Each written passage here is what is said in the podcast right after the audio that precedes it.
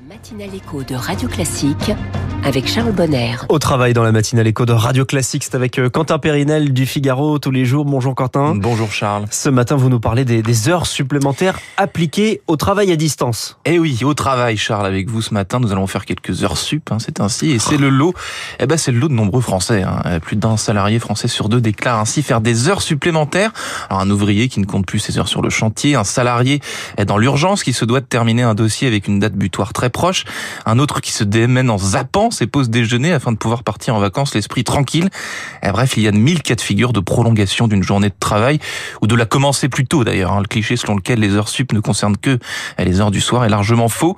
La journée de nombreux télétravailleurs commence d'ailleurs bien avant l'aube et termine bien après l'heure du dîner. C'est ce que révèle une étude d'ADP issue de son enquête People at Work. Le télétravail favorise les heures sup, c'est donc euh, c'est donc officiel. Hein. En réalité, nous savions déjà que c'était une tendance depuis la crise sanitaire. Le travail à distance est entré dans, les mœurs.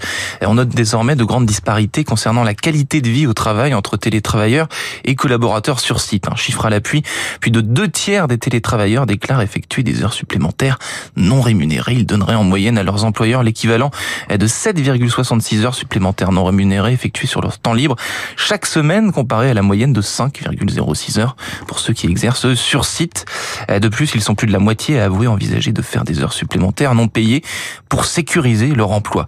Ils font des efforts pour se rendre le plus disponible possible pour combler cette absence physique qu'ils culpabilisent finalement. 57% des télétravailleurs estiment que leur employeur surveille davantage les collaborateurs qu'auparavant et 54% d'entre eux se sentent même jugés du fait qu'ils jouissent de conditions de travail flexibles. Alors sécuriser l'emploi, vous dites, euh, qu'est-ce que cela révèle? Bah Justement que les télétravailleurs se sentent parfois coupables d'être à distance, que cela les ronge. Et on ne peut pas réellement parler de charge mentale du télétravailleur, quoique hein, presque, puisque cette étude d'ADP qui a sondé 32 000 actifs dans 17 pays, dont près de 2000 en France, révèle que les travailleurs à distance sont plus stressés que ceux qui sont sur site. L'éloignement du camp de base, du bureau à haute dose, cela finit par rendre nerveux. Conclusion, Charles, la flexibilité, la distance, là, du bon, c'est pratique, évidemment, hein, mais attention à ce que ces atouts ne se transforment pas dans un contraignant fil à la patte. Quentin Périnel pour Au Travail tous les matins. Merci Quentin, on vous retrouve lundi et bon week-end. Bon week-end, Charles.